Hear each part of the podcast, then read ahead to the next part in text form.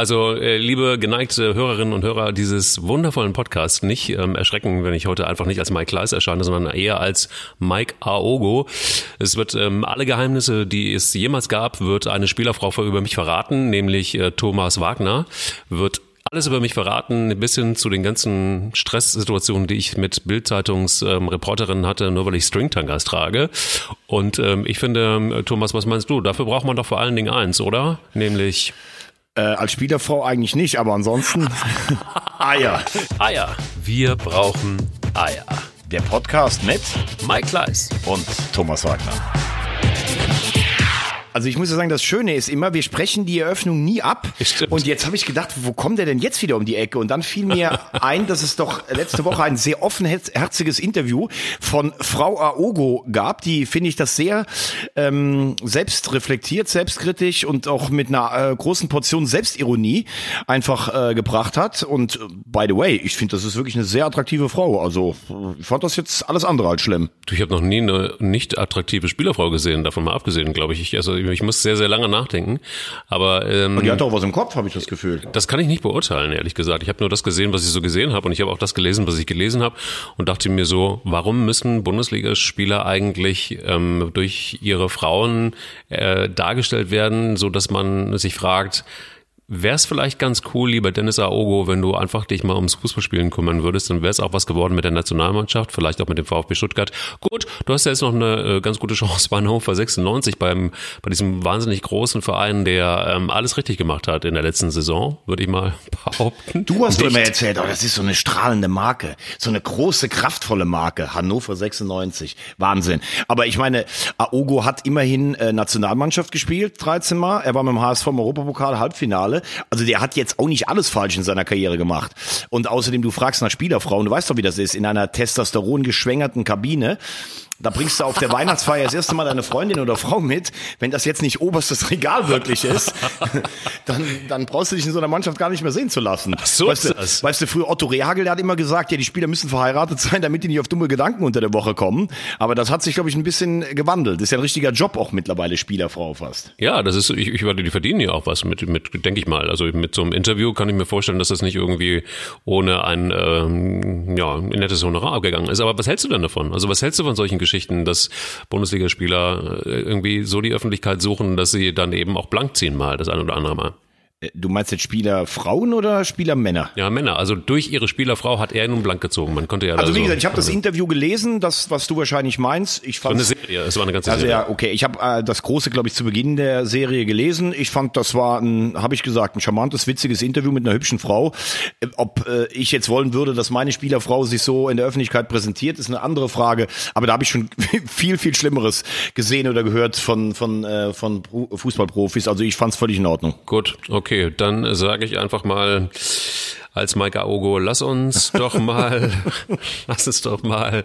Hier fliegen übrigens schon die ersten Stringtangas durch, äh, durch das Aufnahmestudio. Ich bin das so gewohnt. Ich ja. bin das einfach so gewohnt. Es tut mir leid, aber es ist, äh, ich weiß, dass du da sehr so, leidest, aber. Jetzt lass uns zum Fußball kommen. Ja, lass uns doch einfach mal bei der Nationalmannschaft bleiben, wo Dennis 13 fantastische Spiele abgeliefert hat, immerhin. Wie war es für dich? Du warst in Nordirland, äh, du hast dir den Wahnsinn angeguckt gegen, äh, gegen die Niederlande sehr nah und direkt auch. Ich habe dich, hab dich gesehen in den Interviews und dachte mir so, oh Mann, ey, ich, ich, ich mir brannten so viele Fragen auf der Zunge. Ich bin wirklich ein großer Fan von dir. Weißt du warum? Warum? Weil ich immer die richtigen stelle. Weil der Stier aus der Eifel wirklich die Kontenance bewahrt und wirklich immer die richtigen Fragen stellt, ohne komplett auszurasten als Fußballfan. Das ist wirklich, das ist wirklich große Kunst und ich bin bin, bin sehr begeistert.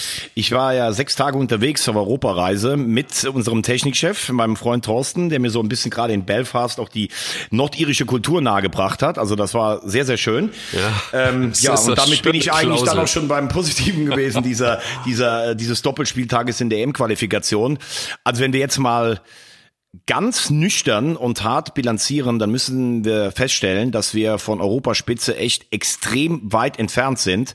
Noch weiter, als ich das äh, vorher gedacht hätte. Ich glaube, dass dieser 3 zu 2 Sieg in Amsterdam ähm, als wir in die EM-Quali gestartet sind, so ein bisschen auch die Blicke vernebelt hat. Da haben wir eine gute erste Hälfte gespielt. In der zweiten Hälfte waren die Niederländer besser und dann haben wir in der letzten Minute noch das 3-2 gemacht. Estland, Weißrussland, da brauchen wir auf diesem Niveau nicht drüber zu reden. Und das am Freitag gegen die Niederländer, das war fast schon eine Vorführung, muss ich sagen. Erste Hälfte kann man noch sagen, wir haben ganz ordentlich gestanden. Wobei für ein Heimspiel hätte ich mir dann doch deutlich mehr Initiative gewünscht. Und die Niederländer waren halt auch in der ersten Hälfte noch nicht so sortiert. Und die, die uns dann in der zweiten Hälfte filetiert haben, da muss ich wirklich sagen, da fehlt es dann in allen Mannschaftsteilen an Klasse.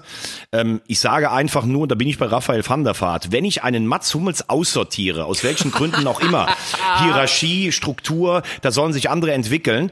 Und ich spiele dann in so einem Spiel mit äh, Süle, Ginter und Tar auf dem Niveau, dass selbst ein Reihen Babel, wo ich gefühlt habe, äh, das Gefühl habe, der ist schon hundertmal zurückgetreten aus der niederländischen Nationalmannschaft, dann haben wir ein Problem. Ja, das ist auf den Punkt gebracht. Ich finde es ehrlich gesagt eine Unverschämtheit. Also ich finde, wenn man sich so weit als Bundestrainer aus dem Fenster lehnt und wirklich hochverdiente und ich finde immer noch wirklich geile Spieler abrasiert, aus Gründen einfach nur, weil man so unter Druck geraten ist, dass man die Mannschaft verjüngen muss, dass man da neue Impulse setzen will und auch vielleicht muss und krampfhaft an einem Stuhl festhält, der einfach für ihn nicht mehr adäquat ist. Also wirklich nochmal, Chapeau, Joachim Löw, der hat das Beste aus seiner Karriere gemacht, was man so machen konnte, glaube ich. Und auch ähm, rechts an äh, Jürgen Klinsmann vorbeigezogen und alles richtig, alles gut.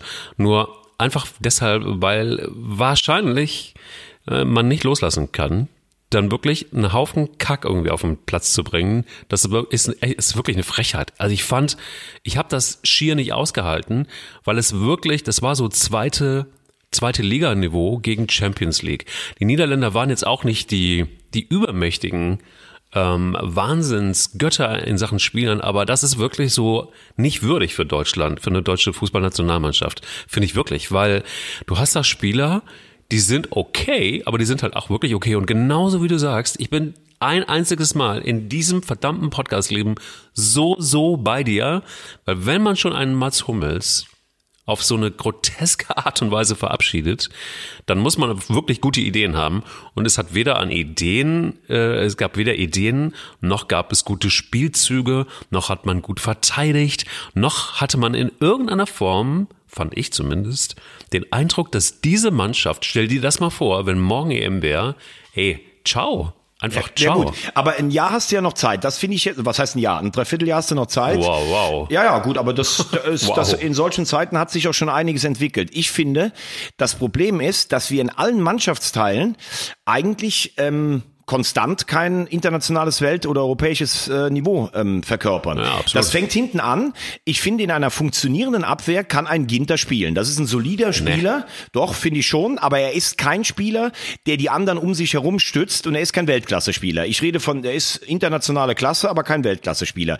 Süle höre ich immer, ah, der ist so präsent, klar, der hat einen Wahnsinnskörper für sein Alter, also von der Athletik her, aber guck dir mal Van Dijk an oder Delicht hinten bei den, bei den Niederländern, da fragst du dich ja, was haben die denn früher zu trinken bekommen? Mit was für einer Muttermilch sind die aufgesogen worden? Das ist ja Wahnsinn. Da wird's ja dunkel, wenn die beiden in die Luft. Äh, nein, da wird's wirklich schattig oben, weil die so hoch springen können, weil die so so eine Körperlichkeit haben. Dann Jonathan Tah, muss ich ganz ehrlich sagen, das kann ich nicht verstehen. Der Junge hat sicherlich Anlagen, aber wenn du in Leverkusen siehst, da hat Peter Bosch auch mal das Experiment gemacht mit Tah als linkes Glied einer Dreierabwehrkette. Das funktioniert einfach nicht. Er ist kein Linksfüßer, Spieleröffnung gleich null. Er ist dann auch im Antritt, also der ist ein schneller Spieler, aber der muss erstmal auf Bewegung kommen. Und der war natürlich am Freitagabend auch in dieser Konstellation ein Stück weit überfordert. Das heißt nicht, dass ich glaube, dass der nicht Nationalmannschaft spielen kann. Aber die brauchen eigentlich alle einen, an dem sie sich aufrichten können. Und bei Hummels war immer klar, da kommt von hinten eine vernünftige Spieleröffnung. Also, wir wackeln hinten und es kommt nichts in die Spieleröffnung. Aber kannst du mir erklären, warum das mit dieser, mit der Brechstange sein muss? Also warum ja, kann ich nicht, warte, du hast kurz. eben eins gesagt, richtig. Äh, Jogi Löw war so unter Druck, er musste ein Zeichen setzen. Bei Müller und Boateng kann ich es verstehen. Bei Hummels kann ich es nicht verstehen. Aber da ging es dann auch darum, Hummels war intern ein großer Kritiker. Den hat man damit gleich noch ähm, kalt gestellt. Und man hat gesagt, es muss sich eine neue Hierarchie herausbilden. Ist ja klar, wenn ein Hummels da ist, hat der automatisch äh, das Sagen.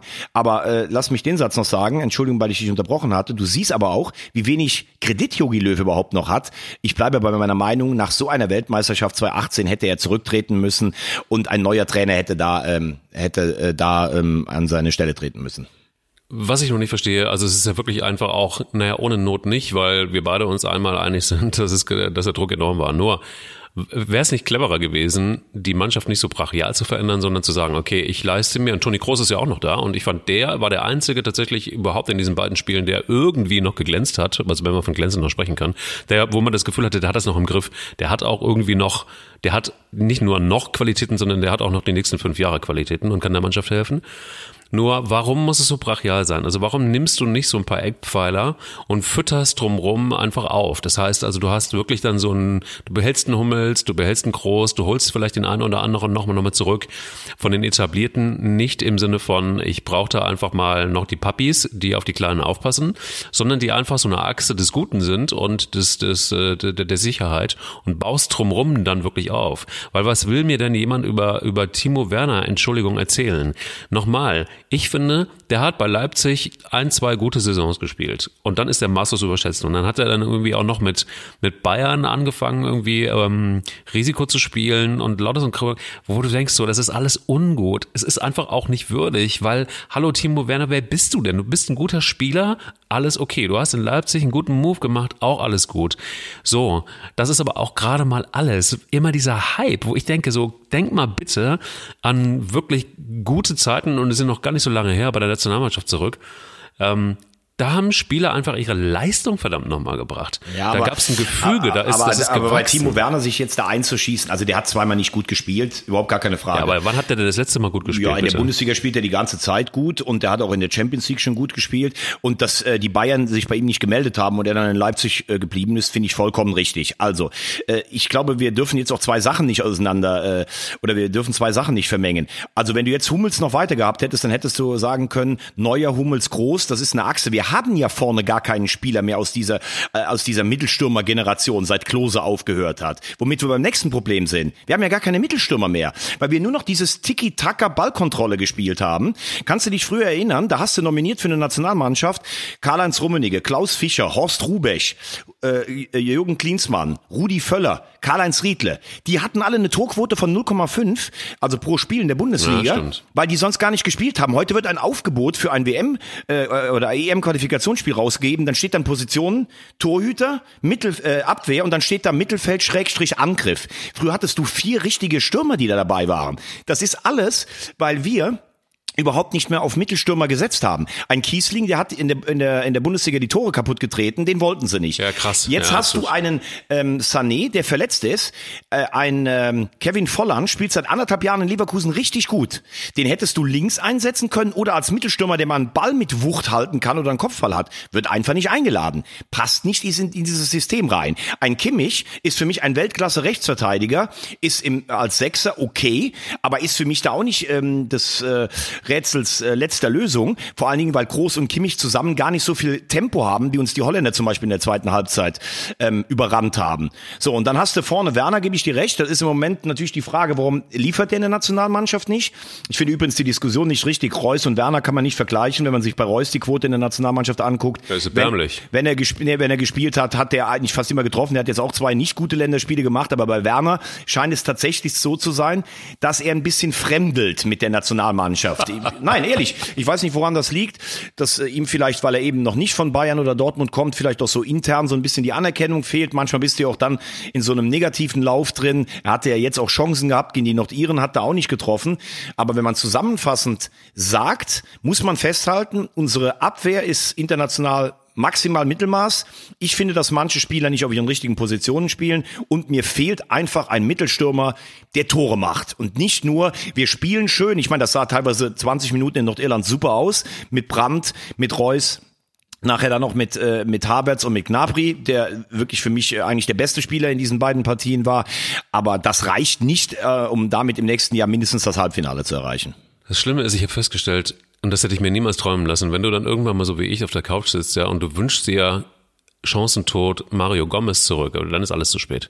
Aber aber es ist wirklich so. Es war wirklich so. Ich dachte irgendwie so, wenigstens, wenn wenigstens der wieder zurückkommen würde, dann hätten wir vielleicht irgendwie noch eine Chance. Aber ja, der hatte wenigstens auch eine Quote, auch in der Nationalmannschaft. Über den wurde oft gelacht seit diesem Ding, wo er da 2008 in Österreich aus einem halben Meter den Ball über die Latte geballert hat.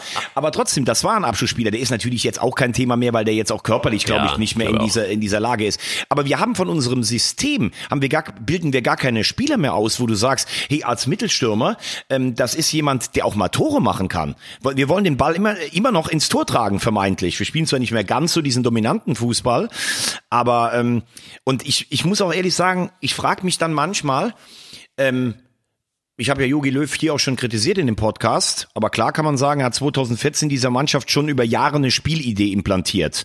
Das sah teilweise echt äh, richtig nach gutem Fußball aus. Er hatte dann seine Spieler, auf die er vertraut hat. Aber manchmal frage ich mich jetzt so nach diesem 2018-Ding auch, Erreicht er jetzt noch diese, diese neue Spielergeneration? Also 2017 im Confed Cup, da war das noch so ein, hatte man das Gefühl, ein junger, dynamischer Yogi Löw, der die neue Generation heranführen wollte. Jetzt zwei Jahre später, hm, ich weiß es nicht. Ich finde ihn manchmal auch so ein bisschen, auch wenn er seine Idee dann da formuliert vom Fußball, auch ein Stück weit entrückt fast schon. Ja, es ist, ich glaube, es ist aber auch schwierig, wenn du, wenn du dann irgendwie mal so aus einer Ära kommst. Also ich sag jetzt mal, der hat ja noch sehr profitiert auch von, von der Arbeit von Jürgen Klinsmann. Und der hat so diesen Schwung mitgenommen. Und man kann jetzt auch einem Klinsmann, ja, unterstellen, was man will, aber eins hat er, glaube ich, wirklich richtig gut gemacht. Klinsmann hat in vielerlei Hinsicht einfach vieles aus Amerika mitgebracht und hat so einen Spirit mit, mit nach Deutschland gebracht. Es ist jetzt nicht alles gut, will auch nicht alles gutheißen, was aus den Staaten kommt, nur gut war, dass er ein positives, ähm, ja, so einen positiven Groove da reingebracht hat. Dann auch nochmal Trainingsmethoden, die damals, also körpereigenes Gewicht mit körpereigenem Gewicht trainieren. Das war ja damals irgendwie, da hat ja jeder gelacht, das ist ja totgelacht. Heute ist das in der Bundesliga äh, und in der Nationalmannschaft irgendwie völlig Usus.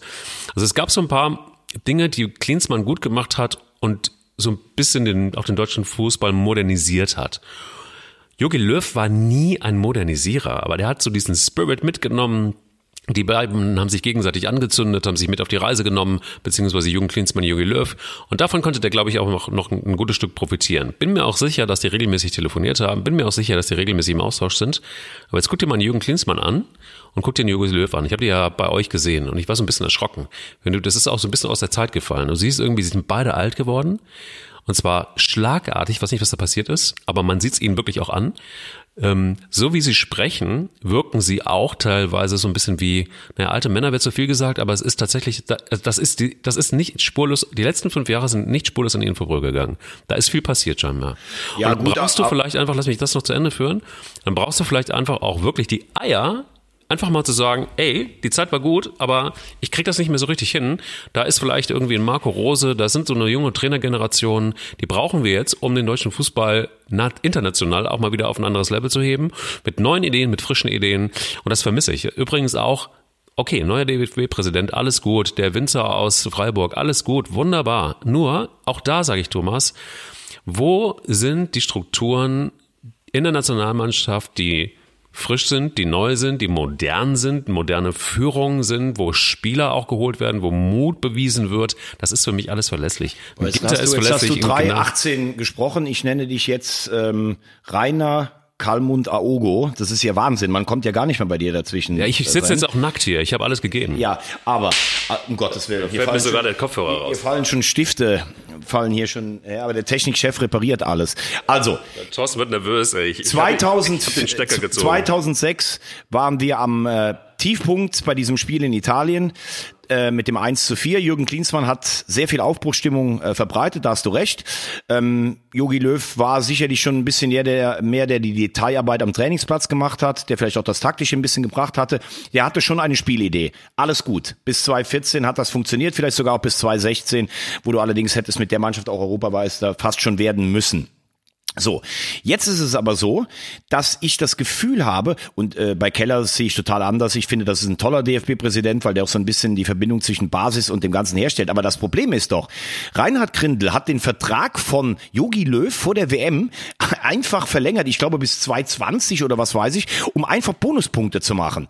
Also keiner kann mir sagen, dass zu dem Zeitpunkt 2016 ein internationaler Topclub hinter Jogi Löw her war, was ja immer uns erzählt wurde.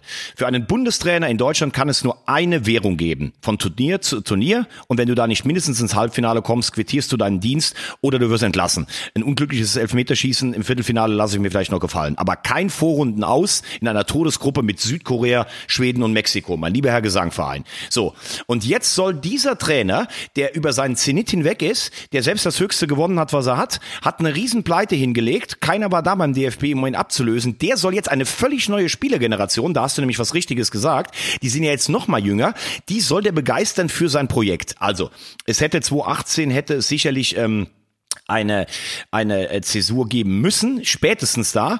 Und wenn du sagst, ja, die wirken dann auch älter, ich finde, Klinsmann sieht aber immer noch wahnsinnig fit aus. Der ist halt nur relativ, da hat er eh ein schmales Gesicht immer gehabt. Also der wirkt dann jetzt auch, die Haare fallen einem aus, das ist ja klar, man wird älter, das ist ja so. Aber der wirkt für mich schon noch energiegeladen. Yogi Löw wirkt es für mich nicht mehr. Aber sie haben sich jetzt für diesen Weg entschieden. Sie werden die Europameisterschaft äh, letztlich natürlich erreichen, aber da muss schon einiges passieren, dass wir dann unter den, nächsten, unter den letzten vier erscheinen. Erklär mir mal das Phänomen Phänomen Gnabry. Also das ist ja irgendwie so der, der, der Neue, der hat eine Stammplatzgarantie bei Jogi Löw gekriegt. Ähm, Jogi Löw ist äh, Superfan gefühlt von, von Gnabry. Da ähm, denke ich mir irgendwie so, okay, das, das, wie kommt man dazu? Also warum, also erstens, wie kommt man auf den Spieler? Guter Spieler, zweifelsohne, alles gut.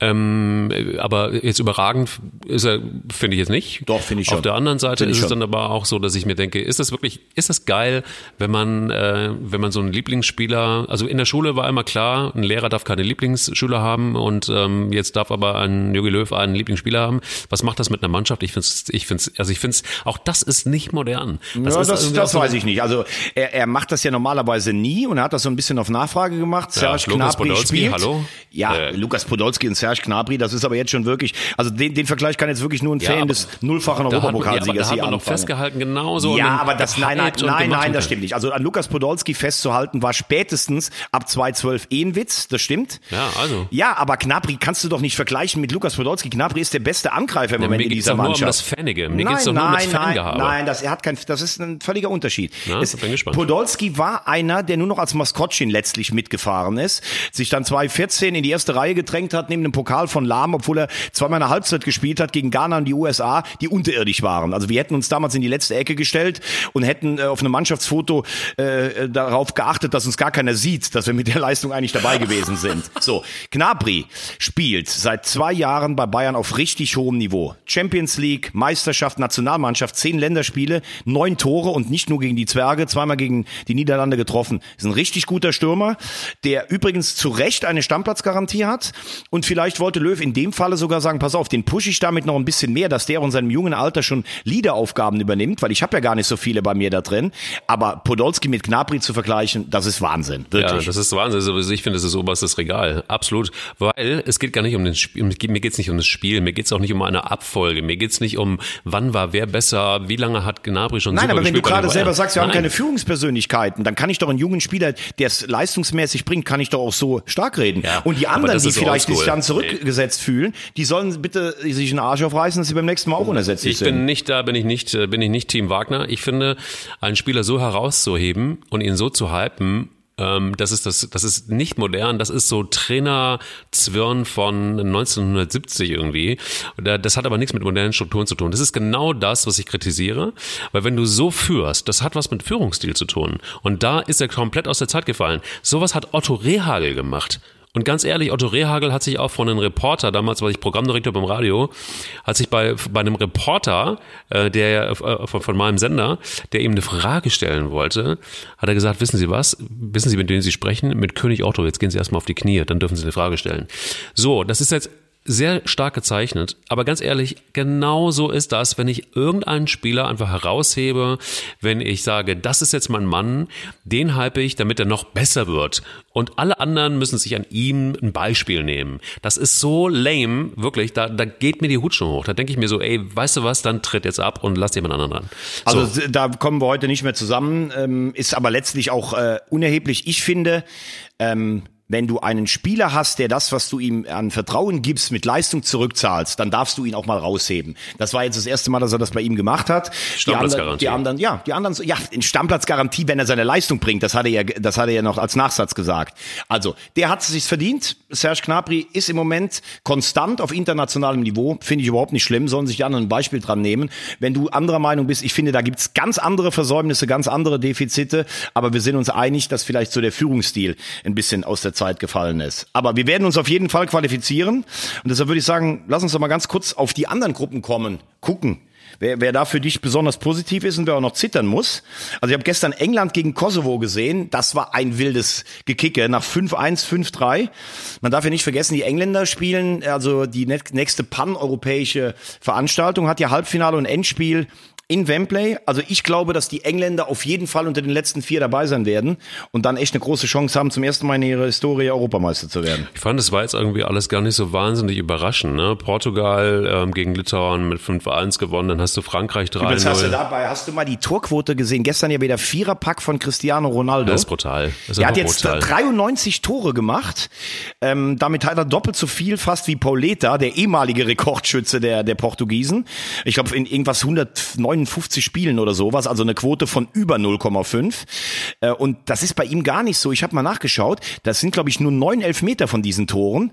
Und äh, was man ihm ja oft früher vorgeworfen hat, der trifft eher in den unwichtigen Spielen. Siebenmal bei einer WM getroffen, neunmal bei einer Europameisterschaft getroffen. Also der Typ ist schon absoluter Wahnsinn, muss man ehrlich sagen. Absolut. Und ich finde immer, man, äh, da ist er auch wieder Hohn und Spott ganz oft bei Cristiano Ronaldo, aber ich finde immer zum richtigen Zeitpunkt liefert er. Und ähm, ja, sorry, aber so viele Tore wie so ein Typ schießt und dann denkst du irgendwie auch so, er so langsam müsste die Karriere mal zu Ende gehen und dann bam, ähm, legt er wieder nach. Ich fand das Spiel übrigens Frankreich gegen Andorra, ich weiß nicht, ob du das gesehen hast. Ähm, sehr interessant, weil Andorra ganz gut mithalten konnte und Andorra denkst du irgendwie so, naja, okay, alles gut, ähm, das wird wahrscheinlich äh, eine richtige Klatsche werden. War aber gar nicht so. Hochinteressantes Spiel. Wer besonders, ähm, besonders super war, war äh, Kingsley Conan. Der hat auch das 1-0 geschossen und wo ich mir denke, so alles klar, man sieht so diese Pappenheimer wieder und in der Nationalmannschaft. Und das finde ich übrigens den Unterschied zur deutschen Nationalmannschaft, um dann nochmal ganz kurz den Link zu haben. Du siehst bei Frankreich, da geht jeder rein. Da hat jeder richtig Bock auf die Nationalmannschaft. Da weiß man natürlich auch ganz klar um den Status momentan vielleicht. Aber wie die so eine Mannschaft, wie die Franzosen auftritt, ähm, die waren gefordert gegen Andorra, aber du hast zu keiner Minute, die haben wunderschönen Fußball gespielt, sie haben sich überhaupt nicht aus der Ruhe bringen lassen, haben verdient 3 zu 0 gewonnen und du hast das Gefühl gehabt die ganze Zeit, geile Mannschaft, geiler Spirit und das könnte auch für die EM was werden. Ja, wobei, das sehe ich auch ein bisschen anders. Also dann erinnere dich an den Juni zurück, da hat Deutschland gegen Estland 8-0 gewonnen und Estland ist schon nochmal eine andere Hausnummer als Andorra. Also, dass du mir jetzt als Rosamundi hier kommst und äh, ein, äh, ein 4-0 oder was gegen den Fußballgiganten Andorra als, äh, als, als Lust der Franzosen verkaufst. Ja, die Franzosen sind im Moment die Benchmark, die sind Weltmeister, wie du sagst. Da will jeder rein eigentlich und äh, dass man da mit breiter Brust reingeht. Also das sehe ich jetzt nicht als Beleg äh, zu dem, was was wir eben über Deutschland gesagt haben. Die Franzosen sind einfach im Moment ein ganz anderes Regal als wir. Aber ich finde es äh, vor allen Dingen interessant, dass äh, Kroatien sich echt noch schwer tut. Die haben nur 1-1 in Aserbaidschan gespielt, da in einer Gruppe mit Slowakei, Ungarn und Wales. Ähm, also wenn Wales äh, das äh, Spiel gewinnt, was sie noch hinten dran haben, dann sind die alle vier Mannschaften nur durch einen Punkt getrennt. Die Schweiz tut sich sehr schwer, die ja in den letzten Jahren eigentlich immer in der K.O.-Runde war und immer auf den großen Durchbruch wartet im Vergleich mit Irland und Dänemark. Total interessant finde ich die Gruppe mit Polen, Slowenien und Österreich, weil die Polen schienen eigentlich schon weg, haben jetzt nur einen Punkt geholt. Die Slowenen haben die Polen geschlagen und Österreich läuft halt diesem misslungenen Start hinterher. Also da wird es wahrscheinlich im Herbst das entscheidende Spiel Slowenien gegen Österreich mit dem deutschen Nationaltrainer Franco Foda geben. Und was ich persönlich ganz traurig finde, die Schotten kommen einfach nicht mehr auf die Beine. Verlieren zu Hause 4-0 gegen die Russen, glaube ich. Also das war schon ganz schön bitter. Die habe ich früher bei den großen Turnieren immer gern gemocht. Mein ähm, Mega-Fail der Woche war eigentlich ähm, das 4 äh, zu 2 Albanien gegen Island. Ähm, ich mag die Isländer, ich liebe sie einfach und finde es so bitter, dass da irgendwie, war halt eine Überraschungsmannschaft irgendwie, ne? War auch irgendwie so ein Sympathiefaktor. Ähm, auch gerade die Fans der, der, der Isländer.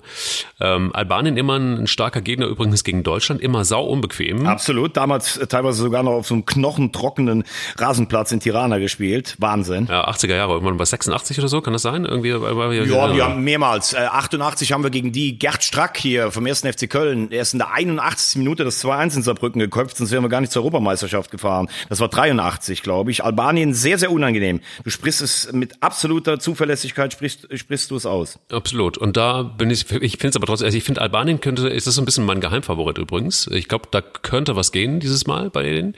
Mm, ähm, äh, glaube ich nicht, weil die, ähm, weil vorne sind ja die Franzosen und die Türken sind äh, jetzt drei Punkte vor den Isländern. Also die müssten ja zwei überholen oder du musst zumindest Dritter werden, dass du eventuell noch eine Chance hast über diese über diese Playoff Euroleague. Das versteht ja kein Mensch. Also das ist äh, schwieriger als Analysis in äh, in der Klassenstufe 13 im Mathe Leistungskurs. Also das kann ich dir sagen, das ist ganz schön schwer.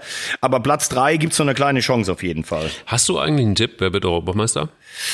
Ähm, ja, ich habe es ja gerade gesagt. Also äh, meine beiden Favoriten heißen Spanien und England. Spanien und England. Und Nummer drei ist Holland. Und mit den Franzosen rechnest du gar nicht? Doch, Halbfinale musst du immer rechnen, aber Du hast es ja bei Deutschland gesehen, wenn du dann mal Weltmeister bist, dann hast du so im Kopf für die, die etabliert sind, ähm, die lassen manchmal so um fünf Prozent nach, weil du hast ja schon diesen einen Titel. Und der kann dir dann auf dem Niveau, äh, mit den anderen drei Mannschaften, die ich jetzt genannt habe, kann das dir das Ding kosten. Wie unsere Mannschaft, wir waren 2016 nicht mehr scharf genug, um dieses Halbfinale gegen Frankreich trotz Feldüberlegenheit zu gewinnen. Ja gut, aber ich finde, man, man könnte es einfach mal so machen, wie die einzige Mannschaft, die es bisher geschafft hat, äh, Weltmeister und Europameister gleichzeitig zu sein nämlich Spanien. Vielleicht wäre es an der Zeit. Äh, wir waren es übrigens auch, aber in umgekehrter Reihenfolge. 72, 74. Du hast recht, als Weltmeister dann nochmal Europameister zu werden. Sehr gut. Muss ich dich mal loben, Rosamunde, mein lieber Mann? Ja, ich mache mich also langsam als dein Lehrling. Ich bin äh, bei dir in Lehre gegangen und ich werde es vielleicht einfach mal bei Laura Bontora anrufen. Vielleicht kriege ich da auch nochmal so ein bisschen, ein bisschen mit. Aber ähm, lass uns doch noch mal ganz kurz, du sagst, dein Tipp ist ganz klar. Ich glaube in der Tat, ähm, Frankreich ist mein totaler Favorit. Und Deutschland wird sehr früh ausscheiden, wenn das so weitergeht. ähm, gut. Das ist übrigens äh, äh, interessant. Letzter Blick darauf. Wir haben ja Gruppenplatz eins wahrscheinlich verspielt durch den direkten Vergleich, den wir dann auch noch verloren haben. Und das heißt, weil wir auch in der äh, Nations League Elfter von zwölf geworden sind, dass wir nicht gesetzt sind. Das könnte insofern ein kleines Problem geben, also nicht in der Gruppe, aber dass wir natürlich dann einen starken äh, Gegner bei uns drin haben in der Vorrundengruppe und dann mit auch vielleicht nur Zweiter werden und im Achtelfinale dann auf einen richtig guten Gegner treffen. Das könnte das Problem werden aus diesem misslungenen Heimspiel. Aber du sagst ja, dass wir noch ein Dreivierteljahr Zeit haben und du bist wirklich der Meinung, dass in einem Dreivierteljahr, lass uns das einfach mal insgesamt angucken, was die Qualifikation ähm, äh, angeht, ist es da noch möglich, dass Mannschaften ähm, plötzlich aus dem, aus dem Knick kommen und äh, wirklich das Feld von hinten aufrollen? Ja, das finde ich insofern interessant, weil die Engländer, die ja Vierter bei der WM geworden sind, da standen nachher, als die im Halbfinale waren, standen in der Startformation der Engländer, glaube ich, fünf Spieler, die ein Jahr vorher zwischen null und drei Länderspielen hatten. Also, okay. doch, weißt du auch, selbst so ein Maguire ist jetzt der äh, teuerste Abwehrspieler der Welt. Der hat 2017, glaube ich, ein Länderspiel gehabt. Also da kann sich schon eine Dynamik entwickeln. Das, das, das geht heute ganz schnell. Aber die Engländer haben natürlich im Vergleich zu uns, die haben in den letzten Jahren alles kurz und klein geschossen im Nachwuchsbereich. Während wir hatten so die Hochphase auch so zwischen 2009 und 2014 oder 2015. Seitdem kommt auch von unten nichts mehr. So, jetzt lassen Sie aber mal auf die Bundesliga gucken. Moment, eine letzte Frage habe ich ja. noch und dann können wir das Thema ähm, EM-Qualifikation, Nationalmannschaft wirklich abschließen. Hat Jürgen Löw die Eier, Mats Hummels zurückzuholen, ja oder nein? Auf gar keinen Fall, äh, weil er hat sich jetzt so weit aus dem Fenster gelehnt, dass selbst wenn er ihn jetzt zurücknehmen würde, dann würden alle sagen, das ist Führungsschwäche. Ähm, also er hat ihn auf eine Art und Weise auch rasiert, dass es da meiner Meinung nach keine Rückkehr mehr geben würde. Ich glaube, Hummels wird's machen, aber unter dem Trainer wird Mats Hummels nicht mehr Nationalmannschaft spielen. Würdest du, echt, glaubst du, dass Mats Hummels, wenn er gefragt würde? Ja, hat er auch mehrmals jetzt schon gesagt, würde er äh, auf jeden Fall machen. Er hat seine Karriere nicht beendet in der Nationalmannschaft. Alter, ey, das sind Eier, finde ich. Das sind wirklich Eier. Abrasiert zu werden, aber in dem Moment, wo, wo Hilfe äh, notwendig ist, äh, dann zu sagen. Vielleicht brauchen wir auch die Feuerwehr aus Baden-Baden noch, wenn wir vielleicht ein Abwehrproblem haben. Die Feuerwehr aus Baden-Baden, kann ich dir sagen, würde in jedem Fall einen Rechtsverteidiger abgeben, der sich gewaschen hat. Also da bin ich mir sicher, auch mit Tore-Garantie. Und auch wenn Cristiano Ronaldo an mir vorbeilaufen würde, ich würde ihn kriegen. Ja, ja, klar. Also jetzt nicht mehr, aber als Feuerwehr beim SC Baden-Baden, liebe Freunde, wäre das ein anderer Schnapp gewesen. Lass uns von Baden-Baden einfach mal ähm, Richtung ähm, München und Leipzig gucken. Bundesliga ist angesagt. Da gibt es einige Topspiele. Leipzig gegen München. Wie sieht's da aus? Was glaubst du? Äh, Finde ich geil, dass das am vierten Spieltag ähm, stattfindet. Nein, ganz ehrlich, ähm, weil, weil das ist natürlich jetzt so eine Situation, also die Bayern haben sich sicherlich noch nicht ganz gefunden, trotz des 6-1 gegen Mainz, ähm, weil ein Coutinho vielleicht noch nicht ganz integriert ist, weil ein Hernandez erst ein Spiel gemacht hat, ein Perisic ganz kurz da ist und Leipzig wirklich mit ganz breiter Brust, da hat sich ja gar nicht viel geändert in der Startformation. Werner haben wir eben gesagt, das ist ein anderer äh, im Moment, der bei Leipzig spielt, als in der Nationalmannschaft. Nagelsmann, den ich für einen Riesentrainer halte. So, jetzt mit, mit voller Kapelle, mit vollem Selbstvertrauen. Wir reden jetzt nicht über den 30. Spieltag, wo jetzt dann in der Woche würden die Bayern natürlich ihre Psychomuskeln spielen lassen, würden sagen, oh, die Leipziger das nervlich hinkriegen. Also wenn Leipzig jetzt verlieren sollte, ist ja für die Saison noch nichts verloren. Das macht sie, glaube ich, aus meiner Sicht ähm, sehr gefährlich. Sie sind, sie sind schnell, sie sind, äh, haben ein bisschen das Repertoire angereichert. Früher ging es ja bei Rangnick nur um Umschalten. Bei Nagelsmann kommt auch ein bisschen die Komponente Ballbesitz dazu. Ähm, bei den Bayern muss man halt tatsächlich auch gucken, wie ist das so, gerade auch in die Rückwärtsbewegung in Sachen Schnelligkeit. Also ich gehe mindestens von einem Unentschieden aus, aus Leipziger Sicht. Wenn Leipzig gewinnen sollte, haben sie zwölf und die Bayern sieben Punkte. Das wären fünf Punkte Vorsprung. Das wäre schon mal was und würde Leipzig meiner Meinung nach endgültig dann auch in den ähm, Kreis der Titelkandidaten katapultieren. Weil früher hat man gesagt, du Meister kannst du nur werden, wenn du gegen die Bayern im direkten Vergleich auf jeden Fall nicht verlierst und dann gegen die Kleinen auch gewinnst, weil gegen die Kleinen gewinnen die Bayern eigentlich immer. Also das ist schon ein erster Fingerzeig in der Saison. Okay.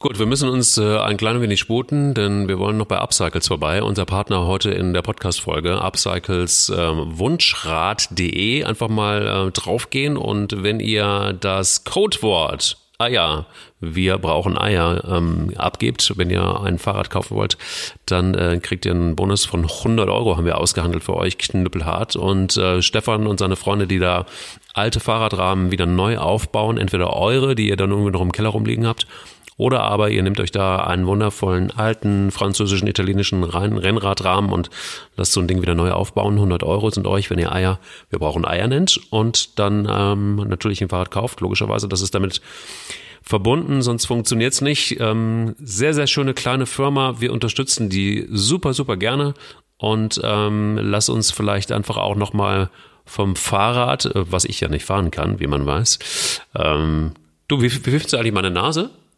Also ganz ehrlich, ich finde, die ist ja gemacht, du als Spielerfrau, bei dir ist ja eigentlich nichts mehr, wie es im ursprünglichen Sinne mal war. Und äh, ja, nach diesem Fahrradunfall, ich finde, deine Nase sieht noch schöner und spitzer aus als vorher. Also ich kann damit sehr gut leben. Ich würde übrigens auch noch ganz kurz einen Blick werfen wollen auf Dortmund gegen Leverkusen. Für mich ein ganz wichtiges Spiel, vor allen Dingen für die äh, Erwartungen in Dortmund, auch für Favre. Da hat es ja nach der Niederlage äh, bei Union so ein bisschen, er hat gesagt, äh, wir brauchen noch ein bisschen Zeit. Ich glaube, Watzke hat keine Zeit mehr. Ähm, das ist jetzt wirklich so ein Test. Wie geht die Mannschaft mit dem Druck um? Waren immer hochattraktive Spiele zwischen Dortmund und Leverkusen.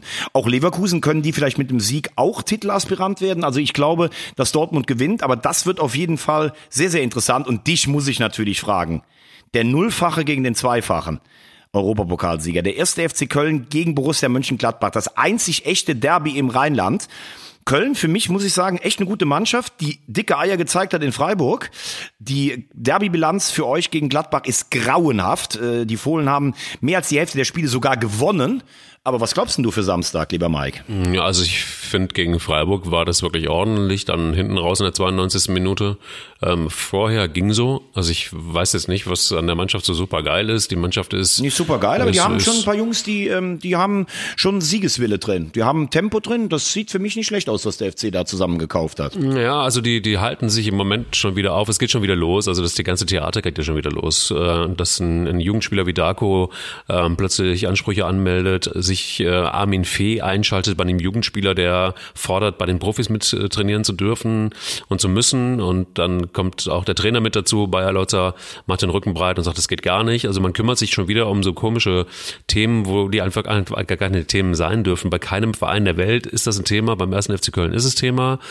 Da hält man sich so ein bisschen auf, die Mannschaft ist noch nicht gewachsen, dann hat man das Problem mit Anthony Modest und, und, und, und Terodde, dann hast du einen Cordoba, der irgendwie auch noch verletzt ist. Also es ist im Moment. Ja, der spielt ja, der spielt ja. Also ja, warte ich, mal ab, warte mal ab. Also ich bin, der spielt bin, am Samstag. Und, ja, äh, das ist noch nicht hundertprozentig klar, dass der spielt. Und ich glaube auch, dass der dass das Cordoba ähm, tatsächlich auch, der war immer schon verletzungsanfällig. Also da, da stimmt's noch nicht in der Mannschaft. Die Moral mag jetzt okay sein. Ich glaube auch, dass Bayer Lotzer Modest einigermaßen im Griff hat, der ja bei äh, unter Markus Anfang total ausgeflippt ist und Ansprüche angemeldet hat. Jetzt gibt's ein neues Präsidium. Also da war einiges gebacken. Ich bin mir auch sicher, das hat die Mannschaft irgendwie alles auch ein bisschen mitgekriegt. Es ist so, gegen Freiburg hat's gereicht. Jetzt geht's aber gegen Gladbach und da muss Marco Rose übrigens jetzt beweisen, dass er ein guter Trainer ist und dass er die Mannschaft im Griff hat, weil gestartet ist Gladbach nicht besonders gut.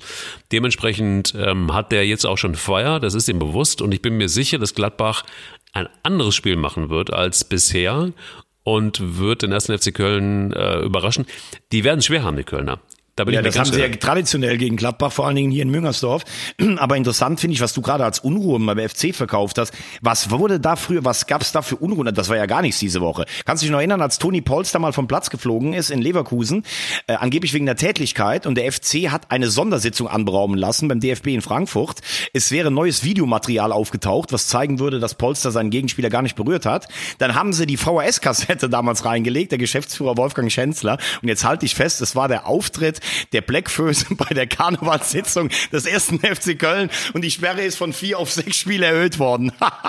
das war noch Unruhe damals. Du, ich weiß aber auch, ich weiß aber auch, dass das äh, wissen wir beide, ne? Es gibt auch Spieler, die einfach ins Gleisbett gefahren sind hier in Köln. Ga ganz genau. Und, und dann hat angeblich sich ein anderer an Steuer gesetzt und da gab es auch einen großen Torjäger beim ersten FC Köln, der wurde um 4 Uhr angehalten mit 1,8 Promille auf der Brücke und dann haben sie ihn gefragt, wo er denn herkommt. Da hat er gesagt, vom Weihnachtsmarkt, obwohl die ja um 10 Uhr zugemacht haben. Ja, ich also auch mich, das ich, gab's. Ich erinnere mich auch an Marco Höger, der mit seinem äh, äh, Ford Mustang zur Verfügung gestellt natürlich, weil alle FC-Spieler ja fortfahren müssen, ähm, dann irgendwie schön über die 555 geknallt ist, sich gedreht hat, irgendwie ein anderes Auto mit noch mitgenommen hat, ähm, einfach nur Kacke gefahren ist, weil er nicht so ein Auto nicht beherrscht hat.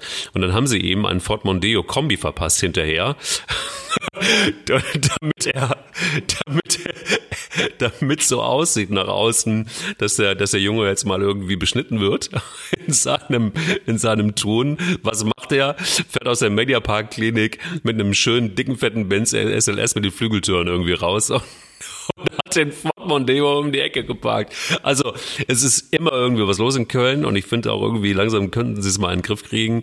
Du hast recht, also das, was da im Moment passiert ist, im Vergleich zu dem, ähm, auch äh, wenn, wenn ein, ein, ein Christoph Daum äh, Kinder im Stadion gesegnet hat, also deshalb heißt er ja auch The Holy Chris. Ähm, das ist alles passiert, dass er da wirklich tatsächlich Babys auf den Arm genommen hat und äh, sie, sie bekreuzigt hat und gesegnet hat. Also es sind Szenen gelaufen schon in Köln-Müngersdorf. Das äh, weiß man wahrscheinlich alles in Wolfsburg, in Leipzig und in. Äh, Vor allen Dingen das Schlimme ist, ich kenne sogar den Vater, dessen Kind der gesegnet hat. Aber das ist auf jeden Fall, das ist auf jeden Fall mal was für eine andere Folge. Ja. Und eigentlich habe ich gerade überlegt, äh, wir wollten eigentlich noch kurz über das Derby zweite Liga sprechen, aber das ist ja erst am Montag, Pauli gegen den HSV. Das heißt, wir haben ja Montag noch einen Podcast. Von daher können wir das dann auch nächsten Montag machen. Mm, ja, gut, wobei äh, der Podcast ist ja äh, deutlich vor dem, vor dem, vor dem Derby. Insofern wäre es schon ganz gut, wenn wir das mal anreißen, das Thema. Denn ähm, der HSV, mega gut gestartet, Pauli geht so und ähm, das ist ja, da ist ja immer Zunder drin. Warum ist eigentlich immer Zunder drin? Ich verstehe das bis heute irgendwie nicht so richtig. Bei diesem Derby? Ja. Ja, gut, du hast ja immer so, also wenn wir mal auf die anderen großen Derbys gucken, in München war es äh, der etablierte Arbeiterverein 60 gegen die so ein bisschen feineren Bayern, die dann noch die Emporkömmlinge waren.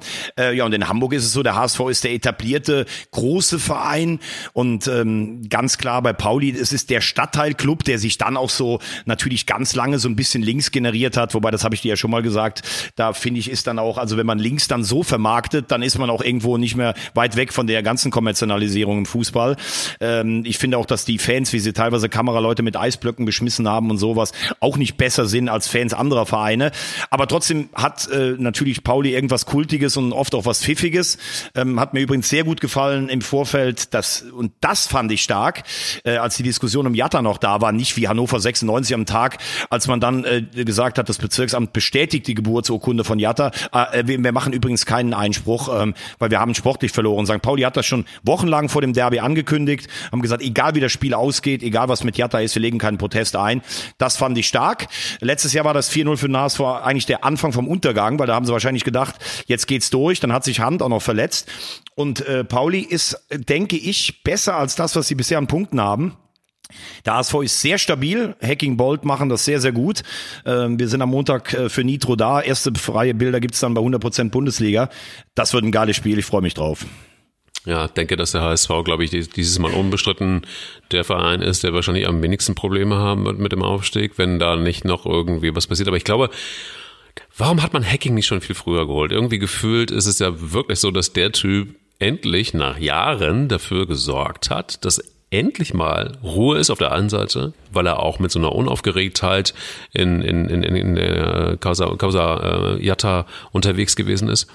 Und auf der anderen Seite einfach auch gute Spiele abliefert. Also man hätte ihn noch, warum hat man ihn nicht viel früher Also erstmal zu Jatta, das hat mir sehr gut gefallen, dass man, man hätte ja in dieser Phase, als keiner wusste, was ist denn jetzt eigentlich äh, Sache, hätte man ja auch sagen können, pass auf, du holst jetzt mal eine taktische Verletzung und bleibst mal draußen. Nee, sie haben ihn aufgestellt, das fand ich super, hat mir richtig gut gefallen von meinem Club. Ähm, ja, weil es vorher unrealistisch war. Ich meine, der hat in Wolfsburg den Pokal gewonnen, war Vizemeister, hat in der Champions League zu Hause 2-0 gegen Real Madrid im Viertelfinale gewonnen, dann im Rückspiel mit 0-3 ausgeschieden. Äh, danach war er in Gladbach, da hat er einmal sie vom Abstieg gerettet, beim zweiten Mal an Europa gekratzt und beim dritten Mal sie in die Europa League geführt. Warum hätte der zum HSV vorher gehen sollen? Jetzt hat er gesagt, und ich glaube, das hat er auch gemerkt, für die drei, vier obersten Clubs in der Bundesliga, da waren keine Angebote mehr da, weil die wollen dann auf jüngere, vielleicht innovativere Trainer setzen. Er er ist ein gestandener Trainer, der das alles ruhig moderiert. Sie haben ganz gut eingekauft mit Zweitliga erfahrenen Spielern, macht das mit Bolt richtig gut. Und er hat natürlich auch recht. Also bevor er jetzt in der Bundesliga irgendwo ein Mittelklasse-Club äh, auf Platz 10 geführt hätte, jetzt den HSV nach diesem Niedergang vielleicht wieder hochzuführen und in der Bundesliga zu etablieren. Und das, wo er gesagt hat, er war schon als Kind, hatte er eine Affinität zum HSV, ist doch sicherlich eine sehr reizvolle Aufgabe. Aber da war die Zeit bislang einfach noch nicht reif dafür, weil er, ich sag's mal, wieder gerne mit meinem Brot, äh, mit meinem Satz in höheren Regalen gespielt hat, wie in der Bäckerei. Mit deinem Brot. Ich werde mir auch gleich mal ein Brot schmieren, aber davon abgesehen, ähm, wie lange wird Yasuo Luikai noch Trainer beim FC St. Pauli sein? Also eigentlich hätte ich schon am dritten Spieltag gedacht, eigentlich musst du ihn rausschmeißen, weil wer alles so zerlegt, Mannschaft, Verein, Mentalität, wie soll das funktionieren? Aber er hat dann, äh, er hat dann das Spiel zu Hause gewonnen gegen Kiel. Sie haben in Dresden 3-0 geführt, dann noch 3-3. Aber da ist irgendwie doch ein Ruck durch die Mannschaft gegangen. Ich hätte es nicht gedacht, aber anscheinend ähm, hat er erreicht er die Spieler noch und das ist ja immer das Wichtigste. Also ich glaube, St. Pauli wird äh, keine Probleme haben, die Klasse zu halten. Aber das ist natürlich schon ein sehr interessantes Konstrukt. Er hat alles in Schutt und Asche gelegt und dann plötzlich jetzt fängt er an, seine Spieler zu streicheln. Also Jos Lukai hat ja Erfolge, aber über die Art, äh, wie er mit, mit Verein und Mannschaft umgeht, kann man sicherlich auch diskutieren.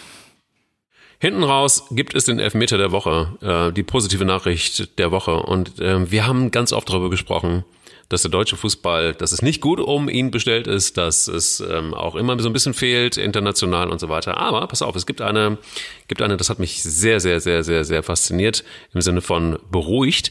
Es gibt so eine, eine ewige Champions League-Liste ähm, von den Vereinen, die wirklich gut abgeschnitten haben. Äh, Platz eins ähm, wirst du wahrscheinlich wissen, ich denke mal Real Madrid oder Barcelona. Kann das, eigentlich nur einer der beiden sein. Genau, es ist Real Madrid. Platz zwei ist der FC Barcelona. Und Wer hätte das gedacht? Auf Platz 3 der FC Bayern München. 22 Teilnahmen, 241 Spiele, 449 Punkte. Bestes Abschneiden, ähm, elfmal Halbfinale, fünfmal Finale und zwei Titel. Also wir sind, wir Oh Wenigstens die Deutschen, oh die Deutschen in irgendeiner Form. Jetzt kommst du mir als FC-Fan mit einer Fünf-Jahres-Wertung oder so. Das ist immer das Beste. Warum hältst du international zu den Bayern? Ja, wegen der Fünf-Jahres-Wertung. Nee, nee, deshalb, nein, nein, ja, nein, nein, nein. Von welchem Verein bist denn du Fan? Ja, äh, vom FC oder vom HSV. Was haben wir mit Fünf-Jahres-Wertung zu tun? Also ganz ehrlich. Und dass die Bayern, ähm, dass die Bayern äh, äh da unter den Top 4 sind, das überrascht mich nicht. Also wer so konstant immer in die K.O.-Runde kommt, ganz oft Viertelfinale, noch häufiger, glaube ich, Halbfinale. Also das war schon klar. Ich glaube, Dortmund ist aber auch unter den Top 10, oder? Müssten sie ähm, normalerweise sein? Muss ich mal nachgucken. Ich habe jetzt irgendwie tatsächlich wirklich mal so durchge, durchge, durchgecheckt. Aber Fakt ist, das hätte ich jetzt gedacht. Also ich hätte nicht gedacht, dass, dass man international, also auch, auch wenn es Bayern München ist, die wir nun beide, wir werden beide nie Fans werden von Bayern München. Aber äh, es ist eben dann doch nicht so, dass man sagen muss, äh, dass, dass, dass deutsche Mannschaften oder dass der deutsche Fußball am Ende ist. Also Nein, ist aber die deutsche Bundesliga wird von den Bayern seit Jahren schon auch teilweise bewusst schwach gehalten. Und außer Dortmund spielt keiner, nein, außer Dortmund spielt keiner eine Rolle in, der, in Europa. Deshalb kann man nicht sagen, der deutsche Fußball ist wettbewerbsfähig, weil die Bayern Dritter sind. Die Bayern sind in Europa unter den Top 5. Ja, das stimmt. Punkt aus. Und das überrascht mich null, dass sie auf Platz 3 sind, weil die Erfolge in der Vergangenheit einfach dafür sprechen. Aber das spricht nicht dafür, dass die Bundesliga so stark ist. Lassen wir es dabei einfach ich wollte, ich wollte Rosamunde, ja, so Rainer Aogo. Aus. So sieht's nämlich aus. Rosamin, Rosamunde Aogo ähm, wollte eigentlich nur ein wenig Hoffnung machen. Und äh, wenn du das nicht möchtest, ähm, ich reiß alles wieder ein. Ja, natürlich. Die Kante aus der Eifel. Das muss natürlich nochmal einen draufhauen.